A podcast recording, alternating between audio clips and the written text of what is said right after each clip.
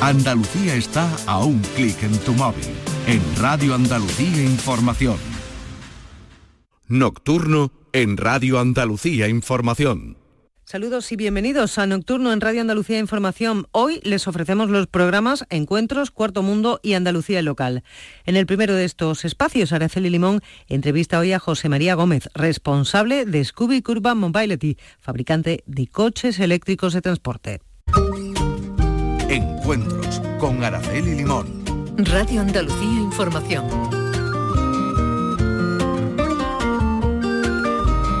Saludos a todos. Seguramente, seguramente los habrá visto circular por la calle. Se trata de los Scubits. Son unos vehículos eléctricos de transporte de mercancías pequeñitos que están entre las motos y las furgonetas, algo parecido a lo que antiguamente eran los isocarros. ¿Lo recuerda? Lo utilizan para el reparto unas 50 empresas, entre ellas Amazon o Carrefour. Se inventaron en Sevilla, se fabricaban en China, pero ahora se van a hacer aquí, en Andalucía. Hoy está con nosotros José María Gómez. Él es el CEO de Scooby Urban Mobility, una empresa que abrirá próximamente una nueva planta para la fabricación de estos vehículos en la localidad sevillana de Utrera y que va a generar 580 puestos de trabajo. La fábrica ha costado 17 millones y medio de euros. Son vehículos eléctricos de fácil movilidad por las ciudades, que además limpian el aire y llevan desfibriladores. Es decir, que además de no contaminar y llevarle el paquete a su casa, le pueden salvar la vida. Encuentros. Radio Andalucía Información. José María Gómez, CEO de Scooby. Bienvenido a la radio, encantada de saludarle. Hola, buenas tardes Araceli, gracias por invitarme, darme voz y un ratito contigo. Bueno, ¿cómo fue, lo primero, cómo fue la idea del Scooby, del vehículo eléctrico para el reparto? La idea no es mía, Araceli, no tengo ningún mérito. ¿eh? Como casi nada en mi vida, eh, la idea no es mía, ¿no? Fue de mi hijo Álvaro. Álvaro montó en Madrid un supermercado online que se llama Lola Market y que se dedica a llevarte la compra a casa. Álvaro vino un día a casa, como vienen los niños, traen problemas, y me dice, papá, ¿por qué no hay un vehículo para transportar la compra del Mercadona o del Carrefour a tu casa intermedio entre una motocicleta y una furgoneta? ¿Por qué no existe eso? Digo, Álvaro, eso ya existe. Los isocarros. Los isocarros de toda la vida. De toda la vida. Pero han dejado de hacerse. Y además yo quiero que sea eléctrico, eficiente, eh, ecológico. Y Álvaro me suelta el problema y nosotros que tenemos un equipo de ingenieros fantástico en nuestra empresa AMG, perdón, AMG es una empresa que está en Sevilla, que tiene más de 500 puestos de empleo, 32 o 33 años de historia y que monta por todo el planeta el Campeonato del Mundo de Motociclismo, la Fórmula 1, la Fórmula E, eh, la Copa América de Barcos en Nueva Zelanda, en Australia. Llegamos desde dos hermanas.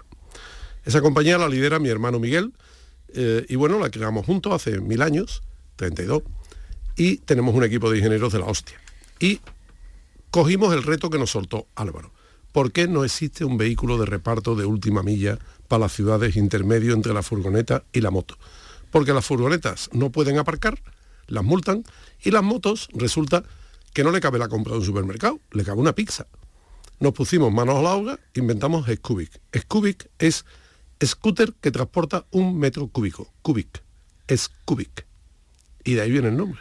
Ajá, bien, bien, bien, bien, bien, bien, bien. Ahora lo usan eh, creo que 50 empresas, ¿no? Entre ellas Correos, Amazon, Heineken.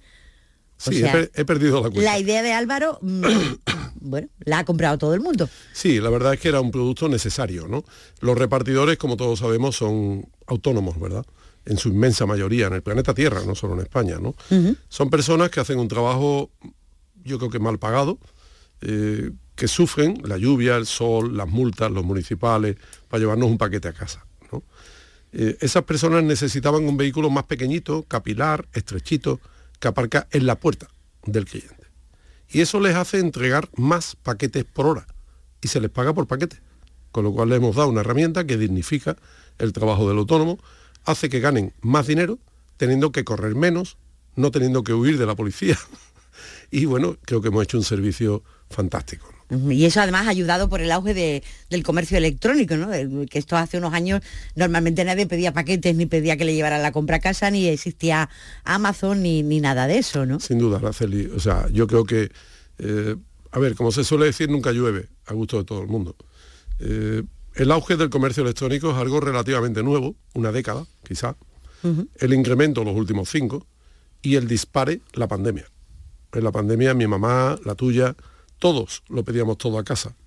Y eso ha hecho que negocios como, como el reparto de última milla y como consecuencia las empresas de reparto y la necesidad de vehículos eléctricos para repartir en el centro de las ciudades se haya disparado. Por tanto, no somos más listos que nadie. Sencillamente, esa ola que hundió negocios como la aviación, la hostelería, los hoteles, encumbró negocios como el reparto de última milla y Scubic. Pero no somos más listos, Araceli. Ha sido una ola de suerte. Ustedes eh, inventan el coche, bueno, le llamamos coche, ¿no? Sí, no, sí. no, no es un coche. Es una motocicleta de tres un ruedas. Isocarro. Un isocarro, es un isocarro modernizado, el de nuestros abuelos, pero en versión moderna, bonita, ecológica, verde. Pero bueno, no es un coche. Ustedes lo inventan, lo diseñan eh, y empiezan a fabricarlo en, China, creo, ¿no? Sí. Nosotros, nuestra compañía empieza en 2016, ha llovido ya, eh, y empezamos como una ingeniería de desarrollo diseñando este vehículo. Eh, lo patentamos, lo homologamos durante dos años de duro trabajo, de poner recursos propios, sin apoyos. hemos trabajado muy duro. Pero luego, claro, empezamos a fabricar en China. Nosotros construimos el prototipo aquí, lo homologamos en España, son patentes nuestras, propiedad intelectual nuestra, y luego tenemos cuatro fábricas en China, en joint venture. Pero una vez más llegó la pandemia. Éramos felices fabricando en China, pero llegó la pandemia y nos puso en nuestro sitio. Y es que los contenedores se pusieron a 15 mil dólares, eh, los chinos enfermaron, la cadena de producción se rompió, eh, incumplimos con nuestros compromisos con los clientes y aprendimos la lección, que es no depender de Asia. Hay que fabricar en Europa y hacer posible en Sevilla. Pues ¿por qué? Porque tenemos una tierra magnífica, eh, el sur, yo no me, iría a vivir a otro sitio, eh, pero una tierra que yo creo, honestamente, que, carece de industrias, ¿no? Una, tierra que vive del turismo, del sol, de los hoteles, pero que también es necesario que se cree industria, puestos de trabajo industriales, eh, de calidad, ¿no? Tenemos ingenieros magníficos en Andalucía, ahí está Airbus, ahí está Ayesa, por lo tanto no nos falta materia humana, ¿no? Hace falta apuesta empresarial, apuesta política, que la ha habido, ahora te contaré, pero me siento muy agradecido al presidente de la Junta de Andalucía. Eh, nos ha ayudado muchísimo. Eh, ahora te contaré por qué. Pero bueno. la verdad es que mi apuesta industrial es Andalucía. Uh -huh. Generar puestos de trabajo en mi tierra. Yo me considero empresario, soy hijo de empresarios, nieto de empresarios y padre de empresarios. Y me siento orgulloso de generar empleo en mi tierra. Se ponen en marcha y empiezan a construir la factoría en Utrera, ¿no?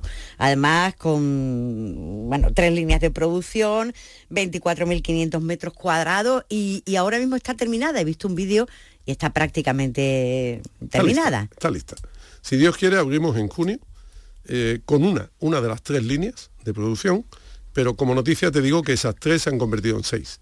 Hemos seis cerrado, líneas de producción. Sí, ¿Qué, vamos, ¿qué es lo, ¿Cuáles nuevos son? productos, son distintos productos, distintos modelos de Scubic, eh, en distintos tamaños, para distintos usos, con distintos tonelajes, con distintos pesajes. Entonces, bueno, esto se ha convertido de 3 a 6.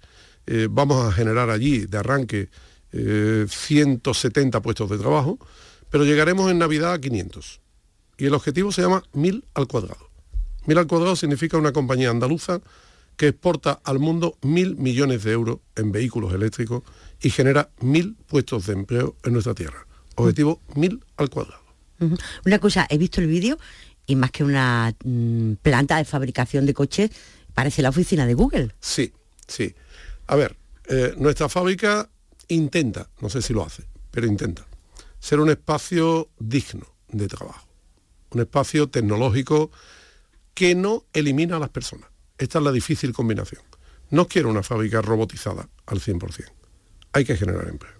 Entonces hay que buscar ese equilibrio entre la automatización, la digitalización y el empleo, las personas. ¿no? Uh -huh. La inteligencia artificial está estupenda, pero la humana también. Entonces, bueno, nosotros buscamos esa combinación, la fábrica ha quedado muy moderna, bonita, que ya es difícil que una fábrica sea bonita, pero como tú has visto es preciosa. Es bonita, sí, es bonita. es muy bonita. Es la primera planta de este tipo que, que hay en Andalucía, ¿no? Sí, sí, ahora mismo es la primera fábrica de vehículos eléctricos construida en Andalucía. Construiremos no solo los vehículos, sino también las baterías. Las baterías de ion litio que tan de moda están, también van a ser fabricadas en nuestra factoría. Eh, por eso son las seis líneas, ¿no? Hay una sola de baterías, ¿no? Eh, es la primera, como te digo, en Andalucía, pero es eh, la tercera de España y no sé si hago bien en decirlo, pero es la más moderna de Europa, sin duda, ¿no? Ahora mismo es la de más alta tecnología de Europa. Diferente es cuanto menos, ya Sí, le digo. Parece una oficina de, de Google. En una primera fase tienen previsto, ha dicho, fabricar 15.000 vehículos, pero tiene capacidad para llegar a los 50.000, ¿no? 60.000. 60.000. Sí. 15.000 vehículos a un solo turno, eh, con lo cual llegas a 45.000 en tres turnos y colocando ciertos robots sin eliminar personal, llegamos a 60.000 unidades anuales, ¿no? Para exportar a todo el mundo. Eso le iba a decir, hay mercado para todos esos coches. Sí, sí, hay un mercado tremendo la serie. O sea, hoy, hoy hemos empezado pruebas en Nueva York, en el distrito financiero, con Amazon, FedEx y UPS en Nueva York. Pero ya estamos en Inglaterra con Royal Mail, estamos en Francia con La Poste, Alemania con DHL, Grecia, eh, Irlanda con Ampost, eh, Italia con Posta Italia, eh, somos proveedores de Amazon para toda Europa, somos proveedores de Heineken para toda Europa. Eh, bueno, Heineken hizo su apuesta por nosotros en España, en Andalucía, en Sevilla, con Cruz Campo. Una cosa, ¿por qué no se le ocurrió a nadie antes ese coche? ¿No existía Álvaro? ¿No estaba Álvaro presentando el problema en casa? Buena pregunta, buena pregunta. Eh, yo creo que sí, que se le ocurriría a más personas al mismo tiempo, ¿no? Yo creo que cuando Edison em- inventa la bombilla o alguien inventa algo, hay otros mil humanos que el mismo día piensan lo mismo. Pero hay 999 que lo piensan y uno que lo realiza. Y a nosotros nos tocó ponerlo en escena, hacerlo. Transformar un sueño en una realidad. ¿Qué dice Álvaro de todo esto, por cierto? Álvaro está encantado. Cuando ve la fábrica. Claro, Álvaro está encantado, está feliz. Él es accionista de la compañía, junto con mi mujer, junto con mi otro hijo Chema. Esta compañía es una compañía familiar, donde el núcleo familiar conservamos todavía eh, cerca del 70% de capital, ¿no?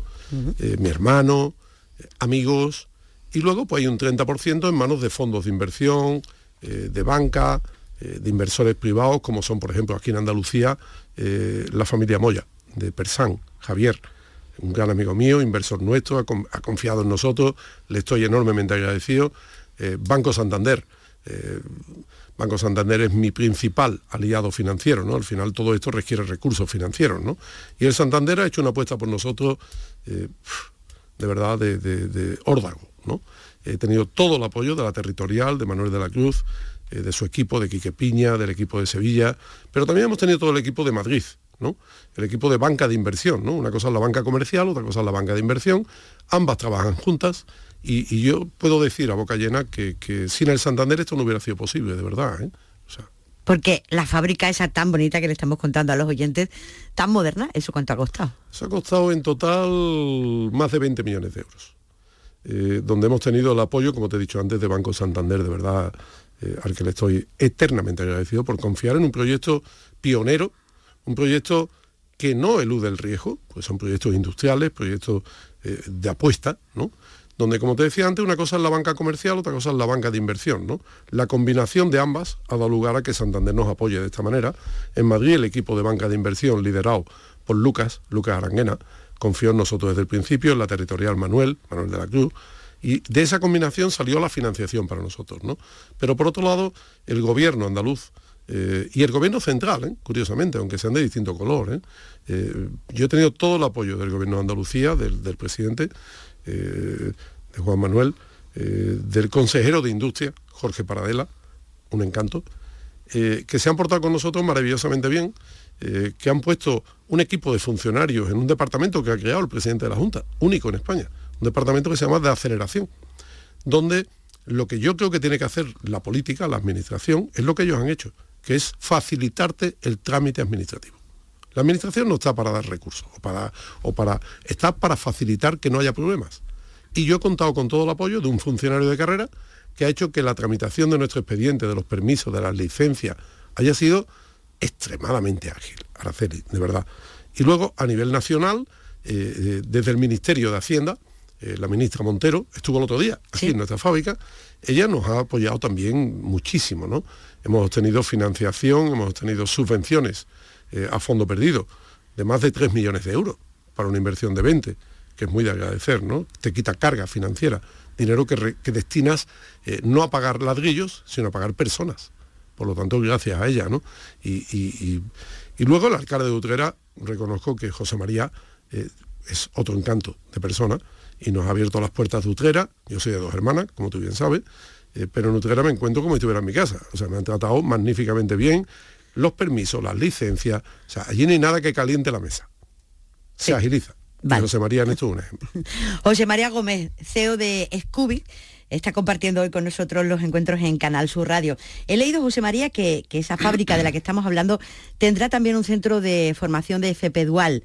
Es fundamental, la, formación de la gente joven es fundamental, decías los ingenieros, pero también es fundamental el resto del personal. No, no te quepa la menor duda, Araceli. O sea, en cualquier fábrica hay un 30% de ingenieros o un 20% de ingenieros contra un 80% de mano de obra. La mano de obra es formación profesional, sin duda. ¿no? Hay que copiar para aprender. ¿no? Alemania lo lleva haciendo siglos, en Volkswagen, en todas las fábricas de automoción. ¿no?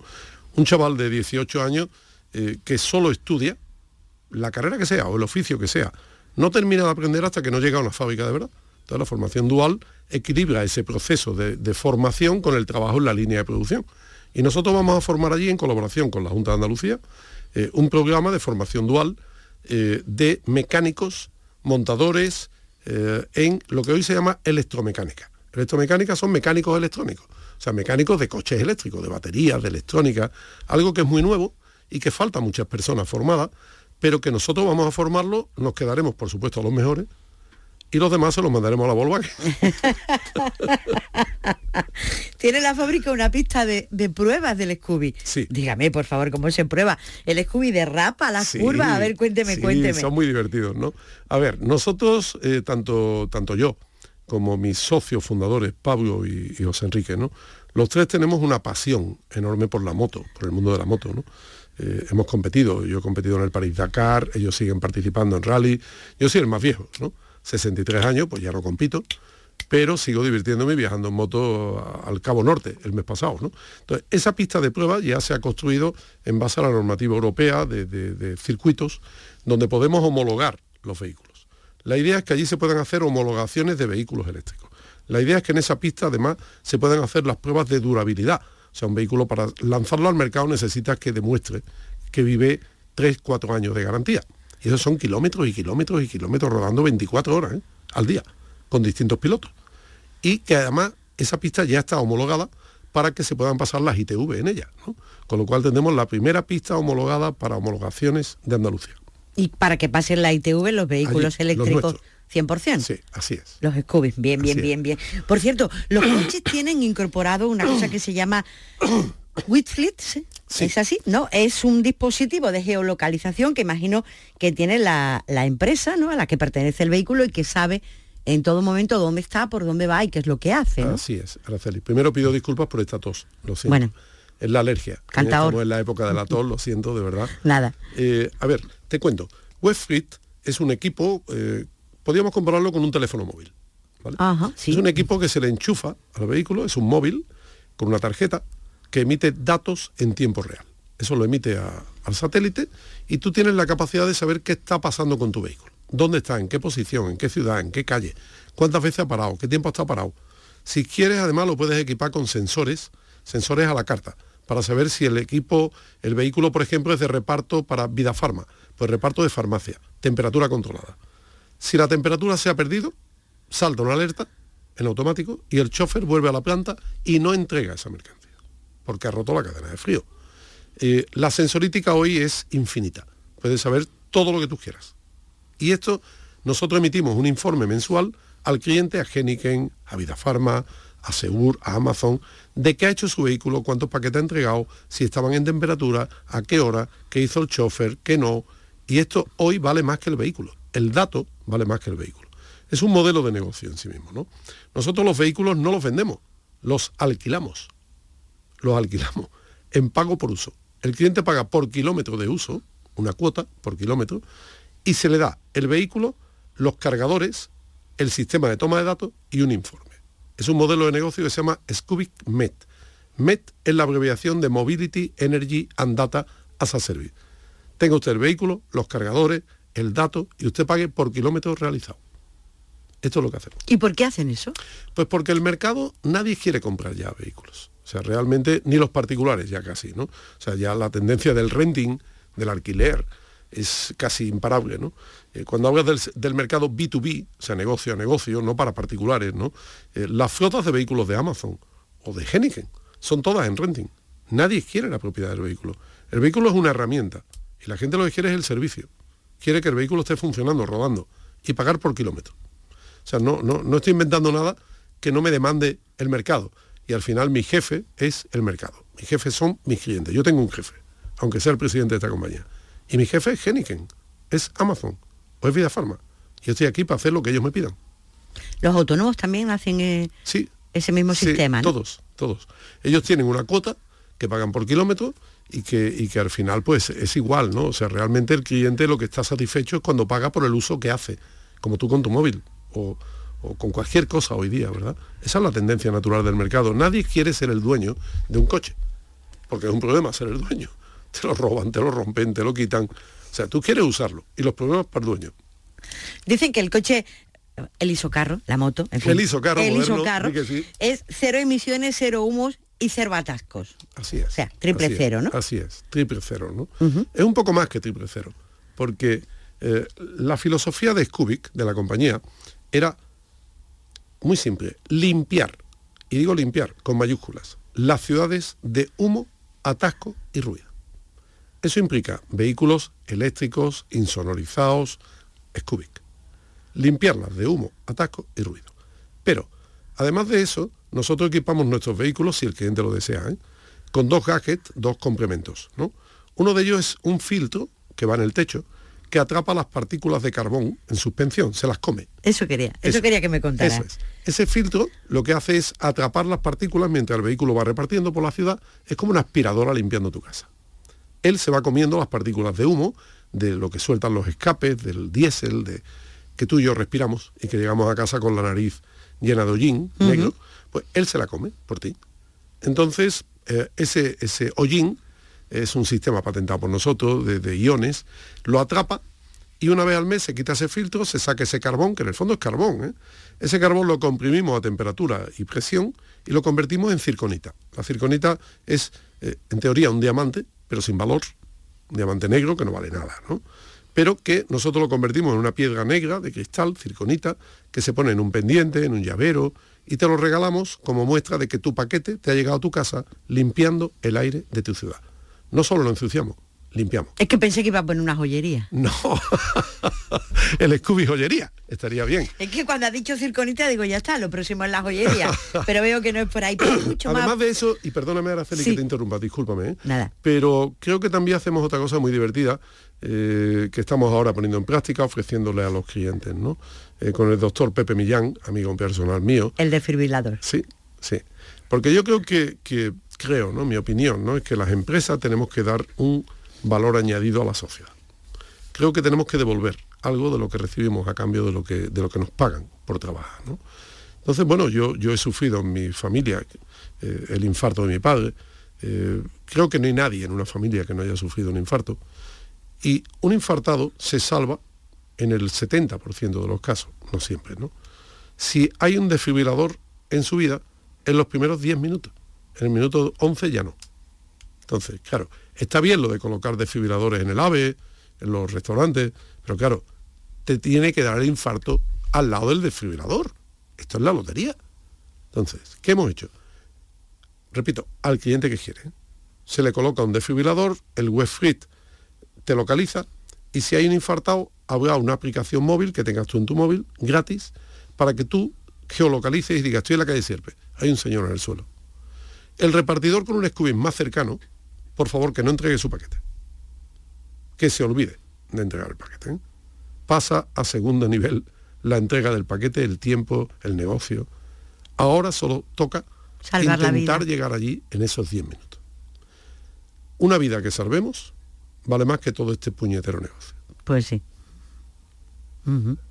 Eso supone que debemos de aprender todo a usar el desfibrilador. Así es. No, los conductores de Scooby. Bueno, de momento. Que ya me encargo yo de que los conductores aprendan. Que el que lo lleva sepa Claro, el conductor. El conductor es el que tiene que saber. Hemos montado unos cursos de, formación para esto. Es voluntario, ¿eh? porque hay personas que les da miedo hacerlo, personas que no se ven capaces, y es muy respetable, ¿no? Y otros que están encantados de aportar, ¿no? Yo cuento con ellos, ¿no? Es interesante, muchísimo.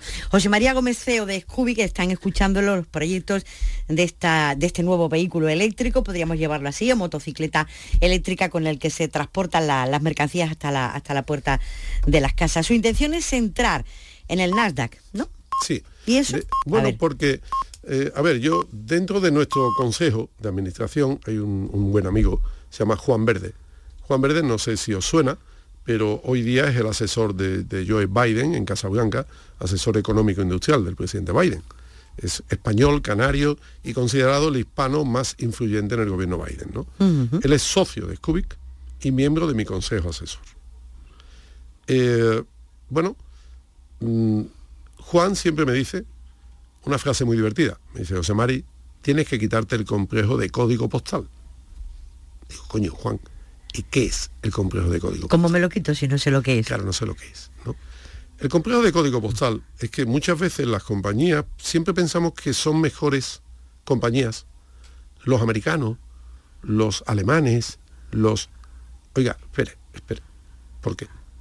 Hay buena ingeniería en Andalucía, hay buenos ingenieros en España. Scubic es un producto aceptado por Amazon que acaba de empezar en Nueva York hoy a hacer pruebas. Nuestra compañía, hoy, hoy, la valoración, la- las cosas valen lo que el mercado paga, ¿verdad? Nuestra compañía hoy ya está valorada en más de 100 millones de euros. Hoy. Hoy. Con inversores que han pagado eso. Juan siempre me dice, si esta compañía en vez de estar en Utrera o en Dos Hermanas o en Sevilla, estuviera en California, valía mil, un cero más. La misma compañía. Eso es complejo de código postal. Nosotros mismos no nos valoramos. Nosotros. Si el código postal fuera eh, Palo Alto, California, esta compañía valía mil millones de euros habiendo conseguido la mitad de lo que hemos conseguido. Sin embargo, como somos andaluces, pues 100 nos parece mucho. Eso es complejo de código postal. Algo que tenemos que quitarnos de raíz, de Andalucía. Hay que quitárselo. Tenemos, no a mí, hay gente mucho más válida que yo, por Dios. Creo que hay un tejido industrial, un tejido empresarial enorme, de valor añadido, y hay que olvidarse del complejo de código postal, lo siento. Está bonito la descripción de, de código postal, pero es una empresa unicornio, ¿no? Alcanza la valoración de mil millones de, de euros sin tener que haber entrado en bolsa. Sí. Se llama así, Sí, exactamente, sí, ¿no? así es. ¿Hay muchas en Andalucía? Ninguna. Eh, en España pocas y en Europa muy pocas, en América muchas. El complejo de código postal. O sea, estoy seguro de que muchas de Andalucía o de España, si estuvieran en Palo Alto, ya serían unicornios. Somos complejado de código postal, ¿no? Entonces, bueno, el reto es salir al mercado, al Nasdaq americano en 2025, en la Navidad. Banco Santander Corporate ya la está preparando, esa salida a bolsa. Eh, ellos son profesionales, sabes cómo lo- ellos saben cómo lo hacen, ¿no? Y yo confío plenamente en su capacidad para hacerlo. Ellos han sacado gente como Wallbox, los descargadores eléctricos españoles, y han alcanzado la valoración de mil millones, ¿no? Por lo tanto, creo que estoy en buenas manos, lo conseguiremos, lo haremos, eh, y, y es cuestión de trabajar duro y confiar en lo que uno está haciendo. ¿Cómo piensa que va a cambiar la vida de Scooby cuando salgan eh, a bolsa, cuando estén en la bolsa? Hombre, yo creo que, a ver, como Julio Iglesias. Como Julio Sí, Iglesias. como Julio Iglesias, en serio. O sea, yo creo que Julio Iglesias no era Julio Iglesias hasta que no triunfó en América. Siempre. Sí. Otra parte del complejo de código postal. Cuando nuestra compañía cotiza igual que Wallbox, Wallbox no era Wallbox hasta que no cotizó mil kilos en el Nasdaq americano. Entonces, cuando nadie pone en duda el valor de una compañía, cuando te ha reconocido el mercado americano, igual que a Julio Iglesias. Entonces, Permítame una cosa, ¿y por qué no la bolsa española? Por eso, porque seríamos de complejo de código postal. O sea, no hay ningún unicornio que no haya pasado por la bolsa americana. Antes la americana que la Sí, española. siempre. Julio Iglesias triunfó en América y luego volvió a España y nadie ponía en duda su valía. Penélope Cruz, Antonio Bandera, el mundo está lleno de ejemplos. ¿eh? Triunfa fuera y vuelve a casa. Bien. Oye, ¿cómo llegaron a Amazon? Hola, hola. También. Soy José sí. María. ¿Me oyes? O... No, digo que ¿cómo llegaron? Ah, qué broma, Hola, hola. Sí, más o menos así, ¿eh? No, es broma. No, a ver, llegamos a Amazon porque nos buscó Amazon. No fuimos nosotros. No. Amazon eh, España, primero, eh, tiene al frente a un tío encantador, Pablo, eh, que contactó con nosotros, pues porque Amazon estaba buscando vehículos de reparto de última milla, eléctricos, capilares.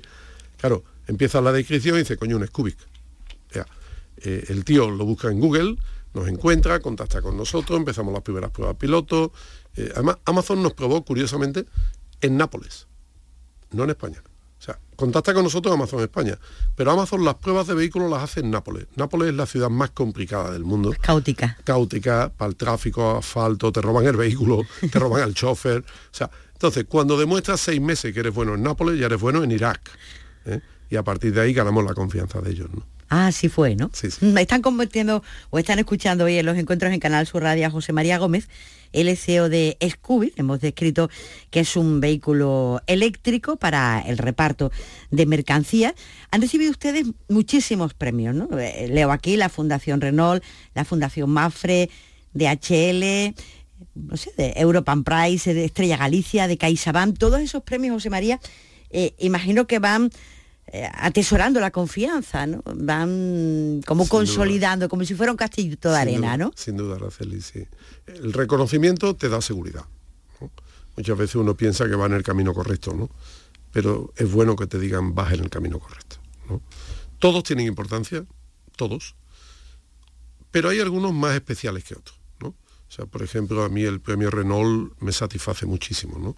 Porque un gran fabricante de automóviles eh, que reconozca tu trabajo es muy importante para nosotros, ¿no? al fin y al cabo fabricamos vehículos, ¿verdad? Eh, hay un premio en especial que también me satisface muchísimo, que fue el SX100 de Santander. Sí. Eh, nos eligieron entre más de mil compañías europeas, no de España. ¿eh? Entonces, fue el principio de la relación con Banco Santander y su apuesta por nosotros. Otro que me hace mucha ilusión se llama SEAL Excellent y es un certificado, un premio que te emite Europa, eh, el programa Horizonte 2020, eh, que te audita, te analiza eh, desde Bruselas y certifican que eres viable, eres viable, económica, financiera y técnicamente. Y eso te sirve luego para ir al mercado, a los bancos, a los inversores, habiendo pasado una auditoría que, que te evalúa del 0 al 15 y obtuvimos 14.7, o sea, casi el máximo, ¿no? Así que me siento muy orgulloso de eso. Como el certificado, ¿no? Es un certificado, además le llaman ellos certificado SEAL Excellent. Y eso abre puertas. Abre muchas puertas. Es el título. Claro. Scooby es una de las empresas de mayor proyección en el ámbito de la movilidad sostenible, de la que tanto se habla ahora. Eh, ¿Usted piensa que, que se habla mucho y se hace poco en torno a la movilidad sostenible o realmente hay gente implicada en el proyecto como, como está Scooby? A ver, es agridulce. O sea, yo creo que la movilidad sostenible es un camino sin, sin retorno, sin marcha atrás, ¿no? Es una decisión estratégica, gubernamental, con apoyo de Bruselas, con apoyo de los gobiernos. Esto es indiscutible. Pero también hay que entender que el cambio de la movilidad eléctrica sustituyendo al diésel y a la gasolina hay que hacerlo con conciencia, de verdad. O sea, no sé si digo cosas que van en contra mía, ¿no? Pero yo entiendo que no se puede hacer en 24 horas. No podemos cerrar mañana las fábricas de coches de gasolina. Serían miles de puestos de trabajo en la calle. No podemos obligar mañana a todos los autónomos a cambiar su vehículo por un eléctrico. No tienen capacidad para hacerlo. Tienen que seguir pagando la furgoneta que compraron el año pasado. Entonces, bueno, este cambio ya está en marcha, se ve en Europa. París, eh, no ves ya nada que no sea eléctrico repartiendo. Londres igual. Y España está en el camino. De hecho, la normativa que dictaminó el Gobierno Central de las zonas eh, cero emisiones eh, para ciudades de más de 50.000 habitantes, son más de 250 ciudades. ¿eh? Utrera tiene más de 50.000 habitantes, dos hermanas. O sea, no, no pensemos que es Bilbao o Madrid. Entonces, 250 ciudades. Araceli, hoy solo se ha puesto en vigor en tres. Tres. Esta zona aquí donde estamos ahora lo es. Ea, pues Sevilla es una, Madrid es otra, Barcelona es otra. Entonces, lo- la administración pública tiene un difícil reto, que es cómo aplicar esas zonas de cero emisiones sin destruir empleo en las empresas de fabricación diésel o gasolina, sin arruinar a los autónomos. Es un difícil equilibrio. Por tanto, en mi opinión, es una transición sin retorno que hay que hacer sosegadamente, sin hacer daño. Y ocurrirá. Y oye, ¿qué más da que ocurra en dos años que en cinco? Está ocurriendo y va a ocurrir. Así que calma, que estamos en el buen camino. ¿Hay enchufes para todos? No, no hay enchufe para todos. ¿Cómo enchufamos los coches? Claro, claro, no hay infraestructura, para empezar. ¿No? Yo vivo en un piso. Claro, no la hay, no la hay, ¿no? Pero ahí yo te diría dos cosas. Una, no hay enchufes, o sea, no hay cargadores de vehículos eléctricos. Pero hay algo peor, que es que no hay potencia eléctrica para alimentar esos cargadores si los hubiera. Claro. Esto es mucho peor. O sea, toda Sevilla enchufada Nada, o toda. Andalucía enchufada Nada, no podría nada, estar. Nada, no hay remedio. o sea, es un tema difícil, ¿no? Eh, yo ahí diferenciaría entre el, el vehículo eléctrico para el uso particular y el vehículo eléctrico para el reparto de última milla. Son dos usos distintos, el particular y el profesional. ¿no? Los Scubix se enchufan en el enchufe de tu frigorífico. ¿eh? Yo no necesito ningún cargador. ¿eh? Todos mis vehículos están diseñados para cargarse en un enchufe de tu televisor. Pero ¿cuánto tardas? Nada, cuatro horas. Cuatro horas. Carga rápida, cuatro horas. O sea que olvídate. Yo he hecho gasolina en cinco minutos. Claro, pero tú no eres repartidor. Ya. Por eso te he hecho distinguir entre el reparto y el uso privado. ¿no? Nunca se va a cargar una batería en cinco minutos. Nunca es nunca, ¿eh, Araceli? Ciencia ficción. Nunca. Nunca es nunca. Bien. Para eso, ¿qué estamos haciendo nosotros? Hemos desarrollado un sistema de pequeñas baterías. En vez de tener una gran batería que pesa 100 kilos, la hemos dividido en 10 pequeñas, 10 pequeñas baterías que pesan 10 kilitos. Entonces el chofer, cuando llega a su base a cargar mercancías, quita las baterías vacías, las pone a cargar, coge baterías que ya tenía allí cargadas y las pone. Y tarda tres minutos, la mitad que tú en poner gasolina. Y se va. Es una opción. Claro, es la opción, no hay dos. Porque una batería siempre va a necesitar un tiempo de recarga. Sin embargo, cambiar una vacía por una llena es como cambiar la bombona butano en tu nevera o en tu frigorífico o en tu Sí. cocina. Dos minutos. Sí, sí, este es el camino. Nosotros hemos desarrollado una tecnología propia para esto, que está patentada ya, y tendremos reponedores de baterías en las gasolineras, igual que vas por una bombona butano. Y entonces cambiar la batería supondrá dos minutos. Y este es el camino. ¿eh? ¿Y cuál es el camino para el coche particular? Uy, camino para el coche particular yo lo veo bastante más arduo, ¿eh? más complicado, ¿eh? porque el sistema de baterías extraíbles en el coche particular es más complejo, mucho más complejo. Tendrías que tener en casa un sistema de recargas, o sea, es más complicado. con toda sinceridad, yo creo que el coche, el camino del coche eléctrico, es un camino de transición, fíjate. ¿Hacia el nitrógeno? Sí, sin duda. O por lo menos esa es mi opinión. ¿eh? O sea, yo creo que el coche de verdad que tiene sentido es hidrógeno. ¿eh? De hecho, ya hay grandes compañías apostando por esto. ¿no? El problema del hidrógeno es la distribución del hidrógeno. ¿no? El hidrógeno es difícil de transportar. Y peligroso de repostar. Caro. Pero oye, ya inventaremos, también era peligroso operarse de corazón hace 30 años y hoy nos operamos con normalidad. O sea que, que yo creo que es una cuestión de apuesta, de tecnología, de inversión, de capacidades. ¿no? Pero el futuro, en mi opinión, va por el hidrógeno. ¿no? H2O, una empresa sevillana que era de los antiguos eh, propietarios de Abengoa, ¿no? Eh, está en esa dirección. Eh, yo creo honestamente que el hidrógeno es el combustible del futuro.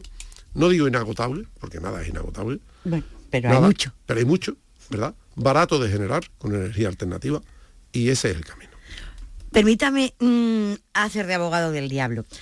Producir electricidad no es limpio. No, no. O sea, es limpio el coche porque no contamina, Sí. pero la producción del combustible Estoy de acuerdo contigo. no es 100%, limpio. No lo es. Hoy no lo es. O sea, vamos a ver. Producir kilovatios implica o usar energía verde, eólica o solar, o usar carbón o gas. Cuando usas carbón o gas, estás contaminando en otro punto que no te ve nadie, Claro, pero estás contaminando. efectivamente. Esto es matemático. Entonces, Scubic, al menos nosotros, ¿no? Nosotros creemos que eso es engañar. No es el camino, ¿no? Nuestros vehículos, todo el techo de nuestra planta es solar. O sea, nosotros ya consumimos energía solar para fabricar los vehículos. Y luego, los puntos de recarga de nuestras baterías extraíbles, todos están alimentados por energía solar. Con lo cual, yo certifico que un Scubic se fabrica con cero emisiones y reparte con cero emisiones. Y además, te voy a decir más, las baterías van a ser un problema en el futuro. Dentro de cuatro o cinco años, Europa va a tener un problema serio con el reciclaje de esas baterías. Donde las tiramos, claro. Sí. O sea, peor que la nuclear, ¿eh? Sí. Araceli. O sea, un problema serio, ¿eh? Recordemos cuando nos decían nuestros padres, no tires la pila del móvil o la pila del al váter, que contaminas el pantano. Imagínate la batería. Toneladas de ion litio, ¿vale? Nosotros copiamos mucho, la verdad. Además nos gusta copiar. Sí, pues, No es malo. tenemos tantos amigos chinos que como ellos copian tanto, pues nosotros también, ¿no? Entonces, en China ya han pasado por este problema. Nos llevan una década de ventaja. ¿Y qué hacen con las baterías? Lo que hacen en China, que es lo que hemos copiado, y nos hemos aliado con una compañía china, y hemos montado aquí una compañía que se llama Scubic Second Life, segunda vida. ¿Qué se hace? Las baterías de los coches de mis Scooby al cuarto, quinto año ya no son eficaces para los vehículos, pero duran otros 50 años como acumuladores energéticos en tu casa. Te lo coloco al lado de la lavadora, lo conecto a la luz de Sevillana o de Endesa o de quien sea y te almaceno la energía para que tu casa se alimente de esa batería durante todo el día. Con lo cual, yo te cargo esa batería durante las horas de noche, la hora barata, la hora valle, que nadie se va a levantar a poner la lavadora, claro, a las 4 de la mañana, pues yo almaceno energía para tu casa todo el día. Y tu casa se alimenta con energía pagada a precio valle durante todo el día. Esto es lo que se está haciendo en Asia. Esto con baterías nuevas es imposible, pues son demasiado caras. Entonces, aunque tú almacenes, la batería te cuesta tanto que no amortiza el, diferencial ¿no? del precio de, de hora cara a hora barata. Sin embargo, una batería vieja que hay que tirar y pagar para tirarla, me voy a convertir en un chatarrero. Recojo baterías nuestras, de la Renault, de la Volkswagen, y las transformo en baterías para tu casa. Esto a las compañías energéticas les va a hacer un gran favor, de verdad. Porque tienen un problema. Y es que, aunque creamos que a ellos les va bien que gastemos mucha luz, el problema es que lo gastamos todo el mismo día a la misma hora. El 2 de agosto, a las 3 de la tarde, todo el mundo ve la tele, pone el aire y hace gaspacho. Y esto provoca picos de consumo. Y la resalta, te quedas sin luz los remedios. Entonces, las compañías eléctricas les encantaría tener un consumo estable y no un pico el 8 de agosto, otro pico el 31 de diciembre con la calefacción. Ellos necesitan estabilidad en la red. La estabilidad solo se consigue con baterías de acumulación en tu casa. Entonces tú tienes un consumo estable. ¿De acuerdo? Entonces, ya te digo, no, no hemos inventado nada, Araceli. Hemos copiado a los chinos. ¿Están contentos? Sí. Están contentos. Hábleme de, del negocio familiar, de una empresa familiar. Antes me decía que, que Scooby, está toda su familia. Eh, se ha hablado mucho, se ha escrito muchísimo de los negocios familiares, de cuánto duran. Dice que lo monta una generación, lo mantiene otra, lo destruye la tercera. Sí. Y, me gustaría saber su opinión de, lo que es un negocio familiar, de lo que es la gestión, de lo que es la propiedad. Sí, no es fácil. No es fácil. Entran las, eh, las personalidades, ¿verdad? Las edades, los distintos puntos de vista, los egos. Que el niño no quiere ser ingeniero. El niño no quiere ser ingeniero, el padre no quiere que el niño lo sea, etcétera. Se sufre mucho en un negocio. Se sufre mucho en un negocio. Yo, personalmente, a ver, te he dicho antes que yo vengo, mi, abuelo era empresario, mi padre era empresario, soy empresario y mis hijos son empresarios. Entonces yo soy empresario de nacimiento, como el que es amarillo. Por lo tanto, es verdad, considero que ser empresario es una bendición, de verdad. Eh, considero que ser empresario es una responsabilidad preciosa, además, y que te hace disfrutar. Eh, yo cuando la gente piensa que el empresario es el típico tío gilito que amasa dinero eh, a base de quedarse con el dinero de los empleados, no sé, yo no he conocido a ese empresario todavía, de verdad. Yo creo que el empresario es una persona que disfruta creando un proyecto, un sueño, viéndolo hacerse realidad, como un agricultor cuando siembra y ve salir los tomates y que además disfruta cuando va la gente y tiene 50 tíos recogiendo tomates. Y que sufre cuando no salen los tomates y no puede contratar a los 50 tíos. Eso es empresario. Creo que en este país hemos eh, tirado la figura del empresario al suelo, mucho, mucho. Eh, lo hemos identificado socialmente con un oportunista. Y, yo no estoy de acuerdo con esa visión, lo siento. Eh, y yo me siento muy orgulloso de serlo y que mis hijos lo sean y de que sus hijos lo sean. Eh, creo que la transición familiar no es tan complicada en el fondo si tú sabes eh, entender que la curva de aprendizaje entre un padre y un hijo se cruza. Yo he enseñado a mis hijos a amarrarse los cordones, a montar un negocio, a qué hacer con la novia. Yo les he enseñado cosas, pero llega un día en que ya no tienen nada que aprender de mí, ¿eh? nada. Y a ti te quedan dos caminos. O intentas dejar de enseñar y aprender de él, o te quedas detrás sin egos. Y lo miras y dices, coño, es que este tío es mejor que yo y a lo mejor le toca ya ser presidente de la compañía. Porque hay que esperar a que el rey se muera. ¿Por qué no deja que el príncipe trabaje? ¿No? Entonces yo creo que es una cuestión de egos, de verdad, Araceli. Y, yo tengo poco ego, lo siento. Pues usted hablaba antes que, uno de los socios del proyecto son los Moya de Persan. Ellos distinguen muchísimo, me estoy acordando de un programa Encuentros que hicimos con Concha Yoldi, ellos hacen muchísima diferenciación entre la gestión de un negocio y la propiedad de un negocio. Sin duda. Esto es básico, ¿eh? cuidado.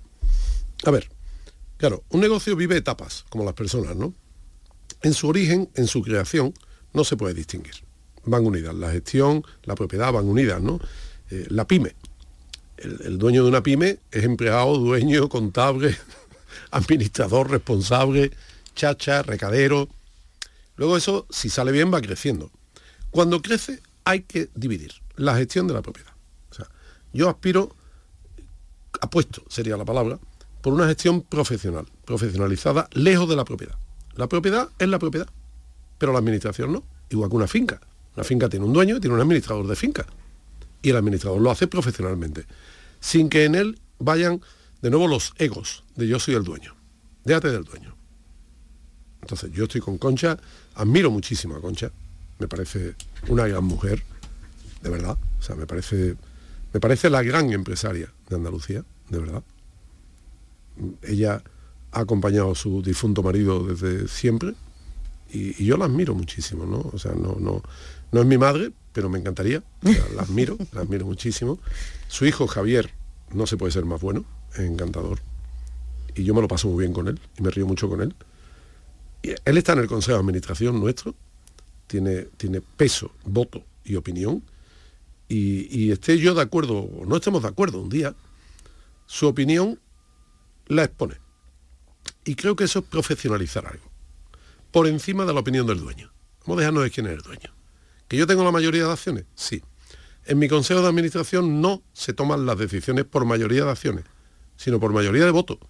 Mi voto vale un voto. No el 67% de los votos. Mi voto vale un voto, Araceli. Y el de Javier, un voto. Un hombre, un voto, como Un la hombre, democracia. Un voto. Y las decisiones, para bien o para mal, se toman de común acuerdo. Y no con el rodillo, porque yo tengo la mayoría. O sea, esto, Javier es testigo de eso. Las decisiones tienen que ser profesionales. Tomar, mira, nuestro Consejo de Administración, en mi opinión, no es propio de, de una pequeña empresa todavía, ¿no? Todavía no somos un gigante, ¿no? Lo seremos, pero no lo somos. Te apuesto algo que lo seremos, porque el reto es serlo, y tendría yo que morirme tres veces para no serlo. Nuestro Consejo de Administración está compuesto, mira, por Javier Moya, un tío con una experiencia industrial inequívoca, ¿no? Ramón Paredes, vicepresidente de SEAT Volkswagen 43 años. Ese sí que sabe de vehículos. ¿eh? Juan Verde, asesor de Barack Obama, de Clinton, hoy de Joe Biden. Eh, Miquel Lassa, CEO de Inmoenergy. Inmoenergy es el mayor fondo de inversión en el sector del vehículo eléctrico, las eh, baterías, energía alternativa de Europa. ¿eh? Y son socios nuestros, están ahí. Eh, Juan Manuel Rufino Rus, expresidente de Arión. Uh, Juan Rosell, expresidente de la COE durante 25 años. Eso sí que es un tío con experiencia empresarial, un Juan Rosell. Uh, yo, que soy el que menos aporta, coño, pero me lo paso muy bien. y Tiene que haber de todo. tiene que haber de todo, ¿verdad? Y, y ya te digo tú, o sea, en nuestro consejo un voto es un hombre, no, no la participación en acciones que tiene. Me da igual la que tengan, ¿no? Eso es interesante. Decía que cuando oh, la pandemia, cuando los chinos empezaron a, a fallar, fue cuando decidieron producir en Europa y concretamente en Sevilla. Me gustaría hablar de la pandemia desde el punto de vista empresarial, porque usted se imaginaba alguna vez eh, que este país se podía parar, como de hecho se paró, y que podía volver a funcionar, como de hecho volvió a funcionar. No, no, no, honestamente yo creo que ninguno de nosotros estábamos preparados para lo que ocurrió. ¿no? Al menos a mí. Bueno, lo mío también fue agridulce, ¿eh? Araceli, te lo advierto. ¿eh? O sea, yo creo que, que no me lo tomen a mal, ¿no? Pero yo, yo me pasé el encierro, mm, creo que ha sido la mejor etapa de mi vida. Cocinando. No, yo no sé cocinar, yo no sé ni hacerme una tostada, ¿no? Entonces, pero mis dos hijos viven fuera de España siempre, ¿no? Eh, son empresarios, tienen sus compañías, además de la nuestra, ¿no? Eh, uno vive en Brasil, el otro en Dominicana. Se vinieron los dos en pandemia a casa, con sus parejas, y mi mujer y yo. O sea, que yo era gran hermano. O sea, tres parejas encerradas en un chalet. Claro, le doy gracias a Dios de que, de que tengo una casa maravillosa. Es que había espacio. Claro, espacio en el campo. Yo tenía que preguntar de vez en cuando, oye, Chema, ¿dónde está? Pues está en la habitación de no sé dónde, ¿no? O sea, entonces, la verdad es que soy un afortunado y, y esto que no me lo tomen a mal, la persona que la ha pasado en un piso de 50 metros, Dios mío, pero yo, yo lo pasé, que yo cuando levantaron la pandemia, yo decía, no, pues encerrar otro poquito, porque yo estaba estupendo en mi casa, ¿no? Teletrabajo en mi casa, en vez de viajar, en vez de sufrir. Te advierto que yo no soy el paciente cero, ¿eh? cuidado, no me tomes a mal lo que te voy a decir ahora, pero una de mis fábricas está en Wuhan, donde saltó la pandemia. Entonces, eh, el 23 de diciembre del año 2019, yo me puse muriéndome en Wuhan. Y, me ingresaron en Wuhan y decidí que para morir a dos hermanas, claro. O sea, pedí el alta voluntario, me vine para Sevilla, cogí un vuelo, nadie sabía nada del COVID, nadie sabía nada, ¿no? ¿Tenías COVID? No lo sé, nunca lo sabré, nunca lo sabré, porque obviamente cuando llegué aquí llegué con unos fiebrones de, caballo y, estuve 20 días, malísimo. Luego aquello se pasó y en enero empezamos a hablar del COVID en Italia. ¿Qué tenía yo cuando vine de Wuhan? No lo sé. COVID, seguro. Yo creo que sí. Sí, estoy completamente segura. No me siento nada orgulloso, porque cuando cuento esto algunas veces me dicen, a ver si eres tú el que lo trajiste. Espero que no y confío en que no. le, pido a Dios, le, pido a Dios, que no, ¿no? No, hombre, no. Pero te juro que lo pasé muriéndome, pero muy mal, muy mal, muy mal, ¿no? Así que para mí la pandemia fue agridulce, ¿no? Y no estábamos preparados para esto, ¿no? No. no estábamos Yo no he vuelto a China hasta hace tres semanas, desde el 2019. O sea, he llegado a China y ni el Papa.